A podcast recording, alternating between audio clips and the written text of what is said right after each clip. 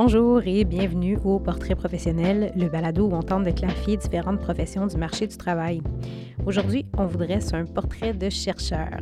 Katiane Dupuis est démographe et candidate au doctorat en histoire. Elle étudie l'esclavage qui a eu lieu au Québec. En plus de nous décrire les grandes lignes de ce qu'elle a trouvé, Katiane nous parle de son parcours des arts plastiques à la recherche. Nous discutons aussi de ce que peut être la démographie, même avec peu de maths, et de ce que peut être l'histoire, même au-delà des livres. Nous parlons des débouchés de ces deux domaines et Katia nous explique la portée sociale qu'elle souhaite que ces recherches engendrent. Katiane Dupuis, bonjour. Bonjour. Tu vas bien? Oui, ça va bien, toi? Oui, ça va bien, merci. Alors, on se rencontre aujourd'hui pour jaser de ce que tu fais au travail. Est-ce que tu mm-hmm. veux nous dire quel titre tu portes? Euh, pour l'instant, je porte le titre de graduée à la maîtrise en démographie et candidate au doctorat en histoire à l'Université de Montréal. Excellent. Fait que quand tu rencontres les gens, mettons qu'on n'était pas dans une pandémie mondiale, puis que les parties, ça existait encore. Quand tu, quand tu rencontres les gens dans un party, puis que tu nommes un peu ces deux chapeaux-là, euh, qu'est-ce que les gens imaginent que tu fais de tes journées? En tant que démographe, ils vont dire que je travaille dans les recensements, que je fais juste compter des gens. Euh, c'est vraiment ça, les, clichés qui reviennent beaucoup. Puis en histoire, euh, bon, ils ont tout en l'image, euh, moi dans les livres ou dans les archives. Je pense vraiment ça les plus gros clichés, oui. OK, fait que ça reste quand même assez général et flou, là, ce que les gens pourraient imaginer. Mmh, totalement, surtout en démographie, oui. Surtout en démographie, OK. Fait que ce que je voulais faire avec toi aujourd'hui, c'est vraiment un peu établir un, portrait de chercheur parce que à travers ces deux disciplines-là, c'est quand même de la recherche qui, occupe le, plus vaste de ton temps, c'est ça? Oui, définitivement. OK. Fait que si tu me parlais un peu, pour commencer, mettons, de la démographie, euh, la nature de ta recherche en démographie, ça a été quoi à la maîtrise? Euh, à la maîtrise, j'ai fait euh, en démographie historique. je me suis concentrée sur l'histoire de l'esclavage au, Canada. Donc, c'est vraiment un sujet qui n'a pas été souvent touché, surtout pas du côté démographie, parce qu'il n'y a pas beaucoup euh, d'informations sur ce groupe particulier-là euh, du Québec ancien. Puis, euh, j'ai il y a un auteur qui a fait un dictionnaire des esclaves au Canada français. Donc, j'ai repris ces informations-là et je les mis en base de données pour faire des, une recherche démographique sur les esclaves. donc, avec ces données-là mises en base de données, j'ai pu calculer en fait des, des taux de survie, puis euh, dans le fond, la mortalité des esclaves pour savoir euh, à quel point c'était différent de la survie des Canadiens français, pour voir euh, à quel point c'était un groupe qui était ben, ça, qui vivait pas quelque chose de facile, là, puis que puis en fait, c'est ça qui a, pu avoir des répercussions aujourd'hui aussi. Là. OK. Fait, avant de plonger plus dans le vraiment le day-to-day de ce que tu faisais, je ne peux pas m'empêcher de, te poser quelques questions quant à la thématique. Je t'avoue qu'avant de commencer notre entrevue d'aujourd'hui, j'en ai comme parlé à des gens autour de moi, puis il y a une réponse qui est revenue assez fréquemment, puis que peut-être tu as dû entendre souvent toi aussi, qui est Ah, il y avait de l'esclavage au Québec. Oui, oui, c'est vraiment pas connu. C'est vraiment pas connu. Est-ce que tu pourrais nous faire comme un, un portrait global de ça ressemblait à quoi? Oui, euh, en fait, c'est pas c'est pas la même, le même esclavage qu'on pense aux États-Unis dans les plantations du Sud, parce qu'au Québec, il n'y avait pas de, de grandes plantations, il n'y avait pas la température qui permettait ça. Fait que c'est pas un esclavage plus économique comme on voit dans les Antilles ou les États-Unis. Euh, c'est plus un esclavage domestique. Fait c'est des esclaves qui vont travailler euh, dans, les, dans les maisons surtout, mais ils vont travailler aussi sur les terres, à labourer les champs, faire les, voyages, euh, parce qu'il travaillait aussi dans la traite de fourrure, donc il faisait les voyages euh, au nord euh, du Canada. donc, il faisait beaucoup de, travaux très difficiles comme ça. Puis c'était aussi surtout des Autochtones. C'est ça qu'on oublie sur le territoire. C'était 65% Autochtones, puis 35% de personnes noires. Puis, il y en a eu à partir de 1632 jusqu'en 1834 quand l'esclavage a été aboli euh, en, Grande-Bretagne. Puis de connus, là, on sait qu'il y en a eu 4100 euh, environ. Mais euh, justement, ma recherche de doctorat, parce que je suis persuadée qu'il y en a eu plus, je suis persuadée que euh, l'esclavage a vraiment une partie prenante de l'économie pendant deux siècles au Canada. Fait, ben, surtout, moi, je me concentrer sur la Nouvelle-France pour mon doctorat, mais jusqu'en 1834, j'ai l'impression qu'il y en a beaucoup plus que, que ce qu'on sait parce qu'il n'était pas recensé comme on recensait les, les Canadiens français. Euh, donc, c'est ça. Pour l'instant, on, il croit qu'il y en a eu, eh bien pas il croit, on sait qu'il y en a eu 4100. Puis, euh, certains auteurs ont emmené qu'il y aurait eu euh, 10 000 esclaves autochtones entre 1660 et 1760. Ouais. C'est Donc. Euh, oui, oui, c'est ça. Fait que je vais essayer de justement pousser un petit peu plus sur cette hypothèse-là pour trouver, essayer de trouver ces personnes-là. Mm-hmm. Puis, comment est-ce que l'idée t'est venue de travailler sur cette thématique-là au départ? C'est vraiment drôle parce que, euh, au, ben c'est pas drôle, c'est pas une histoire drôle, mais je veux dire, euh, quand j'étais au bac, j'avais un cours qui s'appelait Histoire des populations, puis je parlais, on avait un travail à faire. Puis là, ma prof avait parlé de l'esclavage euh, au Québec ancien. Puis j'étais ah, c'est intéressant. Puis moi, j'avais déjà étudié auparavant l'histoire de l'esclavage aux États-Unis. Puis là, je me disais, il y a beaucoup de questions démographiques qui n'ont pas été répondues aux États-Unis non plus. Donc, j'étais voir ma prof, j'ai parlé de ça. Puis elle est, surtout anglophone, fait qu'elle m'a mal compris, puis elle croyait que je voulais faire sur l'esclavage au Québec. Fait que finalement, j'ai dit, bon, ok, pourquoi pas, go with the flow, là, je vais faire ça quand même, au lieu de me réexpliquer. Parce que toi, au départ, t'avais quoi en tête? J'avais fait pour faire euh, étudier la, fécondité pour les esclaves aux États-Unis. Oh, wow! OK, puis là, ça l'a comme switch up lost in translation. Exactement. Puis là, j'ai dit, OK, ben, ça va être intéressant aussi si je vais faire ça. Puis finalement, j'ai fait mon petit travail de session là-dessus. Puis là, j'ai décidé de faire ma maîtrise là-dessus. Puis maintenant, je continue au doctorat sur le même sujet. Incroyable. Fait que c'est vraiment un, concours de circonstances, là. Vraiment, vraiment. Mais je suis très contente que ce soit arrivé parce que faut qu'on en parle, puis il faut que, les gens sachent que ça existait. C'est important. Définitivement, il y, a, une certaine conscientisation hein, qui vient avec ces données-là. Oui. Fait que ça, ça a été la thématique que tu as abordée à la maîtrise. Maintenant, au doctorat en histoire, euh, sur quoi est-ce que tu travailles? Euh, ben dans le fond, les gros résultats qui sont sortis pendant, j'étudiais la mortalité des esclaves, euh, comme j'ai mentionné. Puis, ce qu'on retrouve, c'est que les hommes autochtones avaient vraiment une forte, forte, forte mortalité. Ils décédaient en moyenne à 13,6 ans, puis à un âge médian de, de 14 ans. Là. Fait que c'était vraiment, c'est un peu atroce de voir ces chiffres-là. là la population non autochtone, c'était quoi à peu près le. Euh, j'ai pas pu étudier ça parce qu'il fallait que je me concentre sur un groupe, puis on connaît pas vraiment beaucoup d'informations sur les autochtones non plus, à part ceux qui ont été euh, christianisés. Ouais. Euh, parce qu'eux sont dans les registres, donc on a des informations sur eux, mais sinon on n'a pas beaucoup d'informations sur la population autochtone en général. Mais, pour les Canadiens français, c'est 35,5 ans. L'âge moyen qu'à comparer avec les dessins infantiles. Fait que moins de la moitié d'espérance de vie. Oui, oui. Pour les hommes autochtones. Oui, vraiment. Puis euh, les femmes autochtones, c'est pas un tableau plus beau, là. C'est euh, un âge moyen de 19 ans, puis un âge médian de, 18 ans. Puis pour euh, les esclaves noirs, il y avait un âge moyen de 26,5 ans, puis un âge médian de, de 40 ans. OK. Donc euh, là, je voulais essayer de comprendre un petit peu plus ces chiffres-là. Euh, pourquoi il y avait un certain avantage pour les esclaves noirs, puis pourquoi les esclaves autochtones décédaient si jeunes, si c'est juste une erreur euh, dans les données, c'est juste qu'on n'a pas assez de données pour les esclaves qui sont décédés plus tard, qui ont été qui ont sorti de leur état d'esclavage, qui ont été libérés ou qui sont juste ou qui ont fui. Fait c'est essayer de comprendre si c'est ce qui est arrivé ou s'ils décédaient vraiment si jeunes. Puis, est-ce que tu as été capable d'émettre des, des hypothèses? Euh, ben moi, j'ai vraiment l'impression qu'il leur faisait faire des, beaucoup de, travaux très difficiles. Euh, les Autochtones travaillaient plus dans les champs, travaillaient plus dans les milieux ruraux. Euh, ils travaillaient aussi beaucoup euh, dans les canaux. Il y a beaucoup d'accidents qui arrivaient.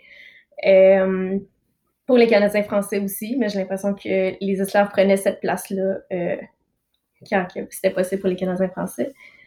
Puis, euh, j'ai l'impression que c'est ça qui est un peu arrivé pour les Autochtones. Puis, qu'est-ce qui fait, à ton avis, que les, les esclaves noirs avaient des rôles différents?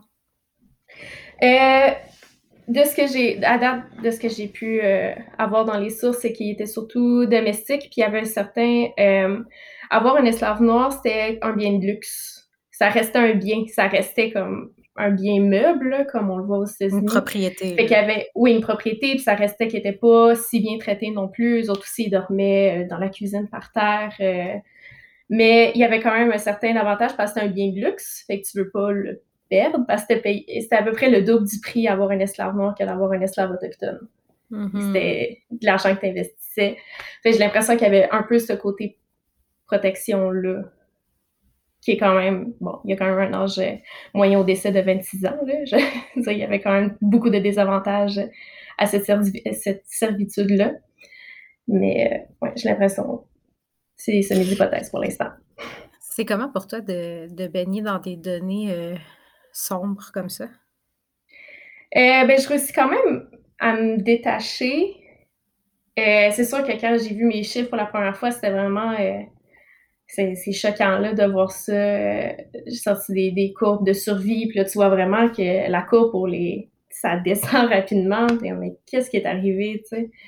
Fait que maintenant, c'était assez difficile de, de voir que ça a pu arriver. Là ça nous ramène un peu à ce qu'on se disait euh, au départ, hein, ce, besoin-là de conscientiser les gens quant à cette période qui a existé. Mm-hmm. Oui, définitivement. OK. OK. Fait que merci de, nous avoir euh, clarifié tout ça. Je pense que c'est important de, même, même ici, là, sur le, pour le petit auditoire qu'on a, de quand même en parler puis de commencer tout de mm-hmm. suite cette, conscientisation-là mettons que je te pose une question qui, peut être délicate, puis on, va voir comment est-ce qu'on est capable de, l'aborder, mais euh, là, je te vois, puis là, on va afficher ta mm-hmm. photo, fait que les gens vont, te voir. Tu es une personne blanche. Euh, c'est reçu comment euh, que quelqu'un qui n'est pas d'un groupe minoritaire aborde ces questions-là? Je ne sais pas encore comment c'est perçu, parce qu'encore une fois, je ne suis pas encore publiée, mais justement, c'est quelque chose qui est pas qui me fait peur. Ça me fait. Mais je veux. Je veux pas prendre la place euh, d'une personne racisée qui voudrait en discuter. Tu sais, je veux pas. J'essaie tout le temps de mettre les connaissances de l'avant, puis essayer de pas trop euh, en sortir des bénéfices, là, si je peux dire. Je ça fait que c'est un peu, c'est un peu touché, puis j'essaie vraiment de trouver ma place justement en tant que personne blanche qui fait des recherches. Tu sais, au début de ma maîtrise, j'ai, tantôt j'ai parlé de Webster, mais je l'ai, je l'ai contacté au début de ma maîtrise pour vraiment connaître son point de vue, avoir des informations aussi de, de, de sa part. Euh, fait que j'essaie, puis justement, là, j'aimerais, j'aimerais aller rencontrer des communautés autochtones, voir qu'est-ce que eux, qu'est-ce qui, si tu sais, l'esclavage, comment que ça aurait pu avoir un impact aujourd'hui sur les communautés autochtones pour essayer de, faire valoir leur voix aussi, puis pas juste la mienne en tant que personne blanche? Euh, j'essaye, mais c'est difficile parce que je veux pas. C'est ce, rôle de l'allié qui est encore euh, difficile à clairement clarifier, c'est ça? Exact, exact. Je sais, c'est ça. Oui. Puis j'entends dans ce que tu décris que même pour toi, qui a les deux pieds dedans, cette délicatesse-là, elle est à garder à l'avant-plan tout le temps pour tenter de faire le mieux possible en étant de bonne foi. Mm-hmm. Oui. Oui, parce que je voudrais mm-hmm. pas que personne se sente dévalorisé ou quoi que ce soit. Là. Je veux pas. Je veux pas créer tension. Non, vraiment pas. C'est vraiment. Tu sais, je fais mes recherches puis je veux les mettre de l'avant pour aider justement les. Exactement. Donc, utiliser ce savoir-là pour faire avancer les choses dans le bon sens. Là. Exactement, exactement. fait que là, on arrive, mettons, au concret. On s'est dit, bon, ben, quand on s'imagine, tu sais, qu'est-ce que tu fais, ben, OK, tu as la tête dans les livres ou dans un spreadsheet Excel, puis, euh, tu sais, bon courage, tu comptes des gens, puis tu analyses des trucs. Bon. Mm-hmm. Si maintenant j'avais comme un, drone, là, au-dessus de ta tête dans ton bureau, là, qu'est-ce que je te verrais faire typiquement, mettons, si on commence euh, du côté démographique? Qu'est-ce que je te verrais faire comme tâche pour faire avancer ta recherche? Euh, côté démographique, ben, c'est vraiment de jumeler, bon, les livres puis les bases de données. C'est de faire des recherches dans qu'est-ce qui a déjà été, qu'est-ce qui a déjà été fait, quelles études ont été faites, qu'est-ce qui a été dit. Puis moi, de mon côté, c'est ça, euh, valider les hypothèses qui sont ressorties ou les infirmer. Donc, euh, c'était vraiment les deux. J'étais autant entourée d'ordi qu'entourée de livres. Puis, Oui, j'aime beaucoup, beaucoup dans les données, c'est sûr. Puis ces données-là, ces données-là, où est-ce que tu les trouves? Comme d'où ça provient? Moi, c'est euh, Marcel Trudel qui a écrit le Dictionnaire des esclaves et leurs propriétaires euh, au Canada français en 1990. C'est un livre euh, qui, le sûrement soit vraiment en livre ou en format PDF. Mais là, je l'ai mis tout informatisé en base de données pour faire des analyses plus profondes de ces données-là. Mais sinon, au, Canada, ben au, Québec, on retrouve vraiment beaucoup, beaucoup d'informations sur la population parce que les prêtres euh, faisaient vraiment attention de euh, tout noter les baptêmes, les mariages, les sépultures. Puis euh, souvent, c'est en double aussi. Fait on a beaucoup d'informations dès que la colonie a commencé ici. Donc, on a vraiment beaucoup d'informations riches au Québec pour faire des études autant historiques que démographiques. Fait que dans le fond, là, tu te bases sur ce livre, mais ce, base, ce livre lui-même, il se base probablement sur tout ce qu'on a pu retrouver dans les registres de toutes les églises partout à travers le Québec. Exactement, oui. C'est les registres, les recensements, les, euh, les, actes de journaux aussi, quand il commence à avoir euh, des journaux, euh, les actes notariés, les registres d'hôpital, etc. Fait que c'est quand même un travail de moine, là, ah ressortir, c'est ça. Fait qu'aller ressortir toutes ces données-là pour ensuite les rentrer dans une base de données pour croiser des variables puis essayer de tirer des conclusions, c'est ça? Oui, c'est ça. OK. Fait que là, tu émets des hypothèses, tu fais ta recension de littérature, les autres chercheurs, ils ont dit ceci, cela, je suis d'accord, je suis pas d'accord, puis là, j'essaye de prouver ou infirmer. Oui. Un peu ça? Oui, oui. OK, OK, parfait. Fait que tu as collecté toutes ces données, tu as tiré des conclusions dont tu nous as parlé maintenant, puis tu as poursuivi maintenant du côté historique. Fait que si on regarde maintenant du côté historique, du côté historique, encore même question, si j'avais mon drone dans ton bureau, qu'est-ce que je te verrais faire cette fois-ci?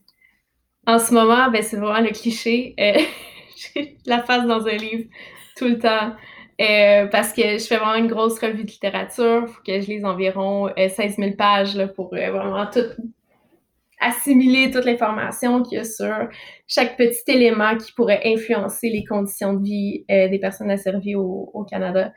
Donc, euh, c'est tout comprendre comment le racisme a évolué, euh, comprendre comment les Canadiens français vivaient, comment ils traitaient les personnes dans des classes sociales plus basses aussi aussi, je, je, euh, lis beaucoup sur la Louisiane, sur les Antilles, qui étaient aussi des colonies françaises qui ont eu des esclaves. Donc, euh, c'est vraiment tout faire la mise en contexte là, pour bien encadrer mon étude, pour après ça que je sorte les nouvelles informations, parce que moi, j'allais faire des recherches dans, dans les archives qui n'ont pas été encore touchées, pour euh, ou les regarder d'un autre œil aussi. Parce que certaines archives ont été vues, mais pas d'un œil euh, d'essayer de comprendre l'esclavage, puis comment l'esclavage a, a pu être vécu ici. Donc, euh, comment, ça comment ça a été vu à l'époque, tu dirais? Oui, c'est ça. Parce que si les personnes lisaient les, les, les, actes sans penser qu'ils pouvaient avoir des esclaves, mais ils voient un, un autochtone avec seulement un prénom français, puis ils vont juste dire, OK, c'est un autochtone, mais fort probablement que c'est un esclave. Parce que, mm-hmm. parce que là, on a sorti des théories, puis on a pu confirmer certaines choses aussi, fait qu'on peut trouver plus d'esclaves de cette façon-là. OK. Fait que c'est d'aller vraiment démêler ce qui a été dit, même dans ce qui a déjà été recherché dans le passé. Oui, c'est ça. Fait que quand tu me dis, OK, ben là, il faut que je fasse une recension des écrits, là, je lis 1600 euh, pages, 16 000. C'est quoi le chiffre que tu m'as dit qui m'a fait peur? C'est 16 000. 16 000 pages. Ouais, c'est ouais. je vais aller lire 16 000 pages pour aller, euh, euh, pour aller comme démêler tout ça. C'est quoi que tu lis en tant que tel? Est-ce que c'est encore des registres puis des données comme très factuelles ou ça va être d'autres articles scientifiques ou des livres historiques? Ça ressemble à quoi? Oui, en ce moment, c'est des livres, des articles, euh, des historiographies, des. Ouais, tout ce qui traite de l'esclavage. Ouais. C'est ça. Fait que d'autres personnes ont fait de la recherche auparavant de manière peut-être moins pointue. Là, toi, tu t'en vas fouiller là-dedans puis chercher ce dont tu as besoin pour tirer tes conclusions, toi. Exactement. Ouais. Puis pour bien comprendre tout le contexte. C'est ça, pour savoir comment ça s'inscrit dans un tout. Exact. Excellent. Fait que c'est super intéressant de, le clarifier comme ça. Hum, si on le regarde comme ça, comment est-ce que tu dirais euh, sais, il y a comme ces clichés, hein, quand, on dit à quelqu'un, genre, OK, tu vas être un chercheur, tu sais, OK, tu vas être un chercheur, tu vas porter un sarrau, tu vas mélanger des solutions, tu sais. Euh, mmh. Quel cliché tu dirais qu'on a à briser quant à qu'est-ce que c'est un chercheur? Euh, mais je, pense que ben, moi-même, j'ai eu ce cliché-là envers euh, les chercheurs dans le sens que je me disais que c'est juste des grandes personnes, des personnes érudites qui peuvent, des personnes super éduquées dès leur enfance, puis que, tu sais, c'est ça leur destinée, d'aller au doctorat, d'aller faire une recherche. J'avais vraiment ce cliché-là en tête, puis honnêtement, neuf mois, tu m'aurais dit que j'avais fait un doctorat, puis j'aurais pas cru, tu sais. Puis là, bon, épidémie est arrivée et tout, finalement, j'en suis venue à ce point-là, mais j'avais vraiment en tête que quelqu'un qui est au doctorat, puis quelqu'un qui fait des recherches, c'est vraiment quelqu'un euh, de, surhumain, là, qui va aller faire, euh, de super intelligent, qui a, super, qui beaucoup de connaissances, euh, qui va aller faire ça, mais finalement, non. Je sais n'importe qui. Ben, n'importe qui. C'est ça, il faut que tu mettes beaucoup, il faut que tu mettes les efforts pour y arriver. Mais, va cliché, mais si tu veux, tu peux. OK. Fait que c'est pas nécessairement cette élite intellectuelle uniquement qui peut se mm-hmm. rendre à faire de la recherche. Ça peut être d'autres personnes si, si le souhaitent puis qui mettent le temps, les efforts, puis bon, tout ça. Exact. Exact. puis quand, si on prend ton cas à toi, je mm-hmm. sais que moi, quand j'étais en secondaire 5 puis que je réfléchissais à, la suite de mon parcours, je ne savais pas que ça existait, la démographie. oui. Si je te demande à toi, si je recule en arrière puis que je rencontrais Katiane euh, en secondaire 5, mettons, tu avais l'air de quoi comme étudiant? Oh mon Dieu. Euh, ben, en secondaire 5, je voulais être esthéticienne. Uh-huh. J'ai fait je me cherchais, je savais pas ce que je voulais, je me trouvais pas assez intelligente pour aller même au cégep. J'étais vraiment comme Mm, ouais, avec non, je m'en allais, je m'enlignais vers un DEP, puis je m'enlignais pour faire un, un travail comme coiffeuse esthéticienne ou massothérapeute là, à ce moment-là. Puis finalement, j'ai décidé, oh, c'est un super long parcours, là, je veux dire, j'ai, j'ai décidé de rentrer au cégep euh, en art plastique. Puis là, ça m'a donné une porte, ça m'a ouvert une porte vers justement les études supérieures. Puis là, au cégep, je me suis réorientée au moins cinq fois, puis j'ai fini avec un diplôme sans mention pour finalement aller euh, faire un bac en histoire parce que euh, j'ai fait sciences humaines, une partie de sciences humaines au cégep, puis je me suis rendu compte que j'aimais beaucoup en apprendre plus sur les populations. Le, ouais, j'ai été faire le bac à ce moment-là en. Puis là, encore une fois, j'ai changé d'idée un million de fois. Puis, comment j'en suis à la démographie, c'est que j'avais eu une mauvaise note à un examen. je me disais, ah, c'est pas pour moi l'histoire. c'est pas pour moi. Avec le, j'ai euh, cherché sur le site de l'Université de Montréal, j'ai regardé tous les, euh, cours, les programmes qu'ils offraient. Je les ai lus un par un. J'ai oh, qu'est-ce qui m'intéresse? Puis là, j'ai trouvé démographie. Démographie, il n'y a pas un bac en démographie. C'est une mineure ou un bac euh, bidisciplinaire donc, les bidisciplinaires, c'était démographie statistique, démographie géographie, puis démographie anthropologie. Géographie, anthropologie, c'est des domaines qui m'intéressent beaucoup. Là, je me disais, ah, ben, pourquoi démographie s'est jumelé à ça? Donc, j'ai été lire un peu plus là-dessus, puis je me suis rendu compte que ça me rejoignait beaucoup parce que c'est beaucoup plus. Euh, j'avais l'impression que c'est plus groundé que l'histoire, que ça allait me donner plus de, satisfaction parce que ça allait être des, vraies données. Tu sais, je vais vraiment dans les données en tant que telles pour essayer de trouver ce qui se passe. Donc, je trouvais ça super intéressant pour ça. Donc, j'ai décidé de me réorienter vers euh, la démographie à ce moment-là. OK. Puis, tu as pris quel bac bidisciplinaire finalement? J'ai juste fait une mineure. J'ai fait une mineure en démographie, puis j'ai jumelé, j'ai changé mon bac en histoire pour une majeure en histoire. Puis fait que tu as combiné tout ça, ça t'a fait un bac, et ensuite, tu as décidé de poursuivre, puis tu as amorcé ta maîtrise en démographie. Oui, c'est ça. OK, parfait. Fait que là, tu me dis, euh, la pandémie, la conjoncture, la vie a fait que finalement, tu t'es ramassé au doctorat en histoire. Qu'est-ce qui t'a fait euh, revenir à tes vieilles amours? Euh, ben là, c'était. J'ai fait. Au début, je, je pensais même pas aller faire un mémoire euh, en démographie historique. Je pensais aller justement étudier la mortalité, la santé, ça m'intéressait beaucoup. Mais là, ce sujet-là, c'était tellement. Il a tellement pas été étudié. Il fallait, fallait que je le fasse. Là.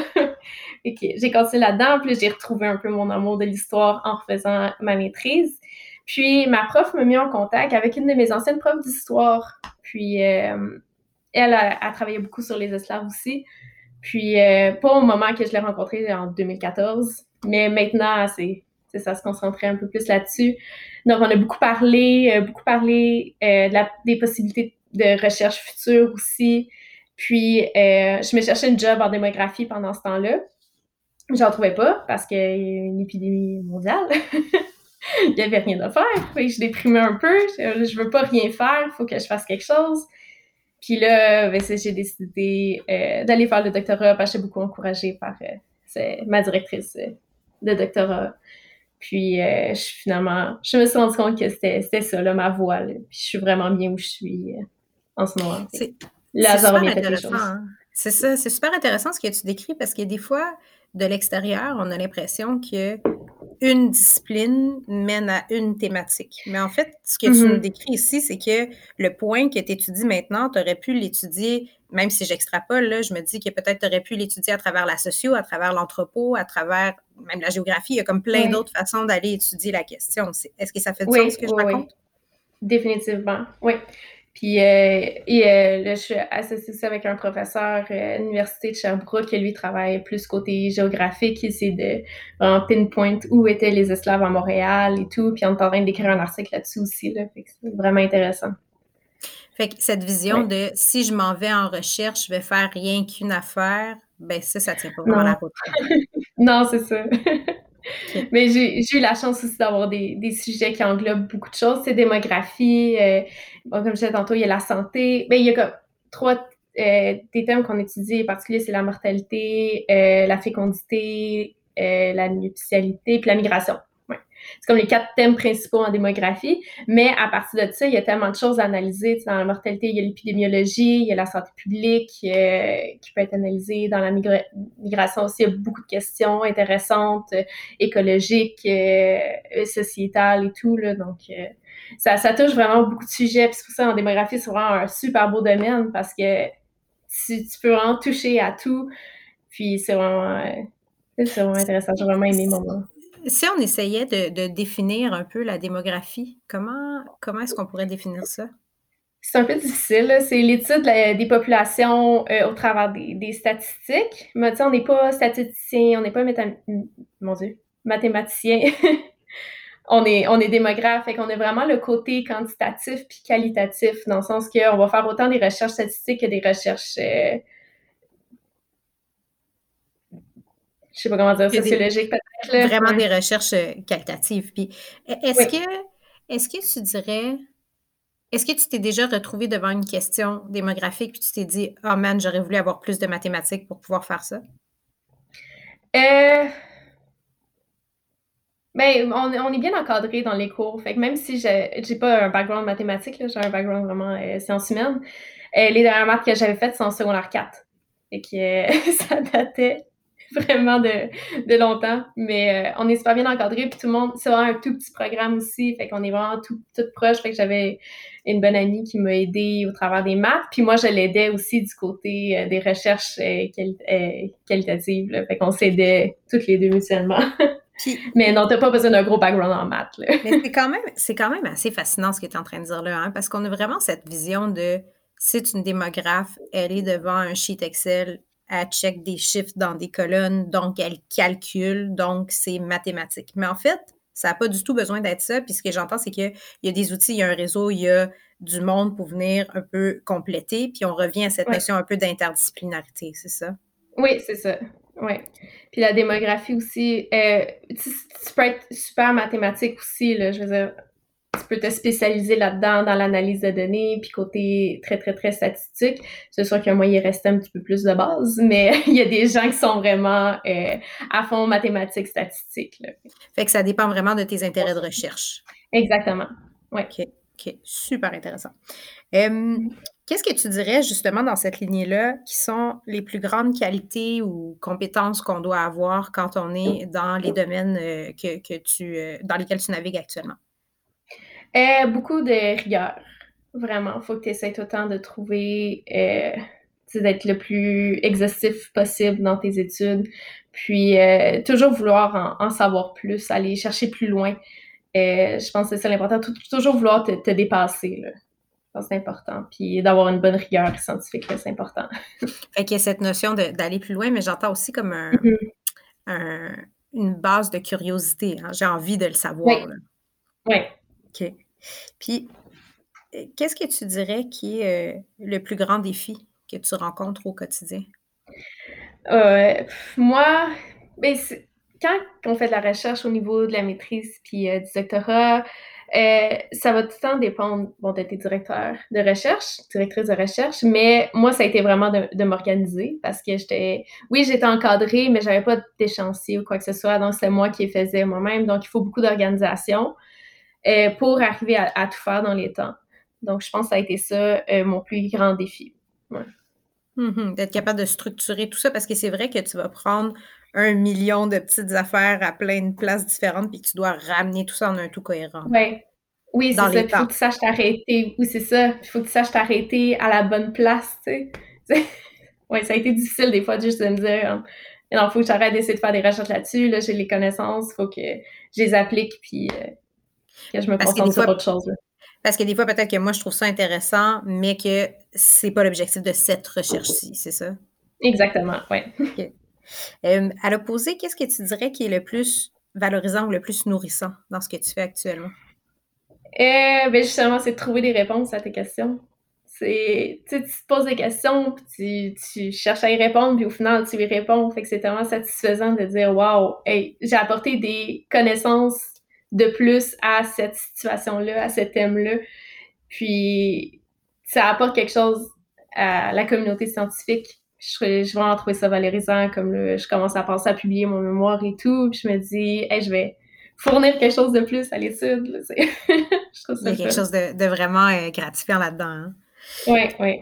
Fait actuellement, tu as encore euh, ton statut d'étudiante, tu fais tes chercheurs, tu fais ta recherche, mais dans le cadre de tes études.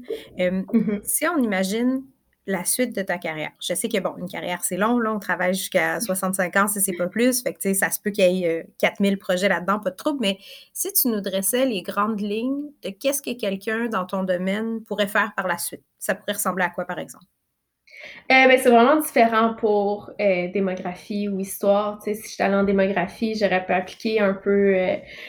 il y a des opportunités d'emploi un peu partout, à la ville, au gouvernement, même dans des entreprises privées. Puis tu peux travailler, c'est ça, dans des excuse-moi, dans des entreprises euh, comme ça pour ta carrière. Là. Ça ressemble à quoi au privé? La, démographie au privé, ça peut ressembler à quoi, par exemple? Euh, ben, il y a des gens qui sont allés travailler, euh, ceux qui travaillent, c'est pour la trajectoire des autobus à Montréal. Ah ouais! ouais, c'est ça. Fait que oui, j'ai appliqué aussi pour des entreprises privées pour euh, études euh, autochtones aussi, des choses comme ça. Donc, ça peut. Euh, il y a vraiment différents domaines. En fait, il va jamais avoir un poste de démographe en tant que tel, mais tu, tu, regardes l'annonce et tu dis c'est un démographe qui cherche sans jamais nommer démographe. Puis est-ce que c'est difficile, tu penses, de faire valoir tes connaissances puis tes atouts, ou est-ce que les gens, quand on leur décrit ce que tu sais faire, ils sont comme Ah ouais, c'est de toi que j'ai besoin? Euh, ben, habituellement, oui, ça fonctionne bien là, quand tu mentionnes tous les acquis que tu as fait pendant euh, ton bac et ta maîtrise. Euh. hors pandémie, j'aurais pas du tout trouvé. Mon Dieu, j'aurais pas eu de difficulté à trouver un emploi. Fait que ça se fait bien, là. Oui, oui, définitivement. définitivement. Fait que ça, c'est du côté. c'est ça. Fait que ça, c'est du côté démographique. Si on regarde maintenant plus quant à l'histoire. L'histoire, ben c'est sûr que c'est une euh, c'est plus du côté de l'éducation, fait prof surtout. Mais il y a possibilité aussi de travailler dans les musées. Je n'ai pas encore observé euh, les opportunités d'emploi pour l'histoire, parce que j'ai quand même un bon quatre ans à faire euh, au doctorat, puis je me concentre là-dessus pour l'instant. Mais moi, personnellement, j'aimerais ça, avoir des charges de cours, travailler dans les universités, puis avoir toujours mes petits projets sur le, le côté qui n'a pas rapport à l'histoire non plus. Mais Donc, tes petits projets, c'est-à-dire continuer à faire de la recherche? Oui, moi j'aime beaucoup la recherche. Fait je ne me vois pas arrêter, fait que soit aller faire un post-doctorat ou quoi que ce soit. Ouais. Fait que de poursuivre euh, cette curiosité-là. Oui, c'est ça. OK, excellent. comment est-ce que tu penses que ton domaine va évoluer dans les, mettons, 5, 10, 15, 20 prochaines années? C'est vraiment difficile à dire parce que c'est du développement de connaissances, fait que tu as tout le temps différentes personnes qui travaillent sur différents sujets. Fait on fait juste évoluer. C'est bizarre de dire que, mettons, en, histoire, c'est un gros puzzle, que tout le monde essaye de mettre sa petite pièce pour essayer de comprendre c'était quoi, comment ça se passait ici avant. Donc, euh, c'est vraiment difficile à dire. J'espère que le puzzle va être un petit peu plus rempli d'ici 20 ans, mais j'ai l'impression qu'il va toujours avoir des pièces à rajouter. C'est vraiment une belle image. Hein. C'est vrai que c'est comme chaque chercheur ou équipe de recherche tente de, d'aller chercher un petit morceau qui manque, puis de là, on construit la suite. Oui, exact. Puis là, c'est peut-être pas tant que je te demande qu'est-ce qui va se passer, mais si on parle cette fois-ci en termes d'espoir ou d'aspiration, je peux pas m'empêcher de faire un lien avec, avec la pandémie, il vient quand même un certain mouvement social, une certaine mm-hmm. conscientisation quant à peut-être qu'on l'appelle pas l'esclavage, mais en tout cas quant à la réalité des populations autochtones ou la réalité des populations racisées en général. Mm-hmm. Comment est-ce que tu souhaiterais que ton travail s'inscrive dans tout ça? Euh, ben, j'espère qu'il va y avoir une bonne euh, prise de conscience sociale. Que... Mais c'est parce qu'il est tellement arrivé plein de choses, c'est terrible, tout ce que cette population-là a vécu. Donc, c'est vraiment, ça, de prendre conscience de ce qui s'est passé là, puis de, de faire des réparations aussi aujourd'hui. J'espère que ça va se rendre au niveau du gouvernement, puis qu'il va y avoir des excuses, qu'il va y avoir euh, un mouvement de, dans ce sens-là. Mm. D'en mm-hmm. parler plus souvent. Parce que là, en ce moment, dans le mois de l'histoire noire euh, au Canada, euh, donc on en parle, là, j'entends parler partout de l'esclavage qu'il y a eu ici. Fait que c'est bien, mais après, après ce mois-là, on n'en parle plus. Fait que je, trouve ça, je trouverais ça important d'en parler, de le reconnaître, puis euh, de s'excuser. Mm-hmm, mm-hmm. D'en faire quelque chose, que ce soit pas juste un des morceaux de casse-tête de l'histoire. Exact, exact. Oui. C'est bien intéressant. dernière question dans ma grande euh, série de questions.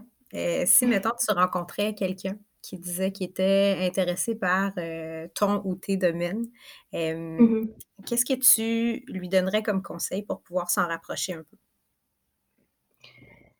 Euh, ben, le premier conseil que je donne toujours, c'est euh, de faire ses, lectures. Parce que souvent, au baccalauréat, les gens vont dire ah, les lectures, c'est secondaire. Mais de faire les lectures, moi, c'est ça qui m'a vraiment permis de, mieux comprendre en classe puis euh, de, de, vouloir aller plus loin aussi.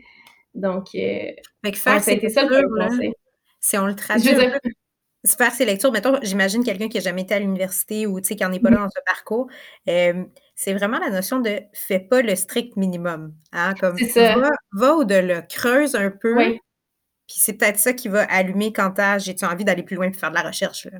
Mm-hmm, exact. Super intéressant. Puis sinon, ouais. Ouais, mais ça, moi, ça a été vraiment de toujours vouloir m'améliorer puis euh, faire en sorte que ma, ma recherche soit genre le mieux que, que je peux.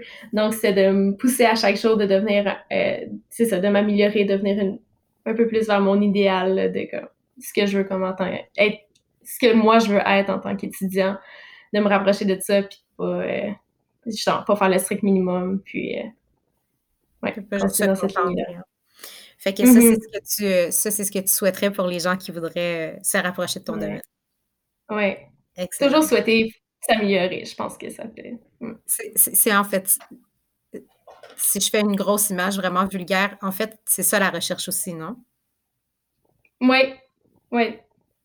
Parce que tu, veux améliorer les connaissances, tu veux surpasser, tu veux te surpasser toi-même, puis euh, être publié. Je veux pas, ça fait partie du, euh, du, contexte. Tu vas être publié, tu vas faire des conférences, puis pour ça, ben, il faut que tu euh, faut que tu pousses plus loin. Excellent. Fait que si on voulait en apprendre plus sur euh, ce que tu es en train de faire comme travail maintenant, est-ce que est-ce qu'il y a quelque part où est-ce qu'on peut aller en ligne pour, pour voir tout ça? moi, mon travail en tant que tel, pas encore, parce que je ne suis pas encore publié, mais il y a beaucoup de, comme je dis en ce moment avec le mois de l'histoire noire, il y a beaucoup de conférences. Euh, je pense à, Webster qui en fait vraiment beaucoup. Euh, je vois son nom passer un peu partout.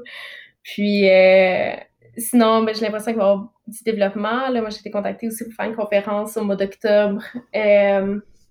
c'est les, les sites d'histoire d'Amérique française. Après, je retrouve le nom. Mais bref, ça se développe de plus en plus. Puis c'est sur les réseaux sociaux aussi, on peut trouver plus d'informations sur bon, les, les, conférences, les, les articles. Excellent. Excellent. Bien, on va s'assurer de, suivre tout ça puis de, partager de notre côté aussi. C'est super intéressant ce que tu fais. Fait que merci, Katiane, pour la belle entrevue. J'ai vraiment, vraiment euh, trouvé ça super intéressant, tant au niveau euh, personnel que pour euh, ce que ça peut mener, tout ce que tu fais. Bravo. Merci. Merci à notre invité et merci à vous d'avoir écouté cet épisode des Portraits professionnels.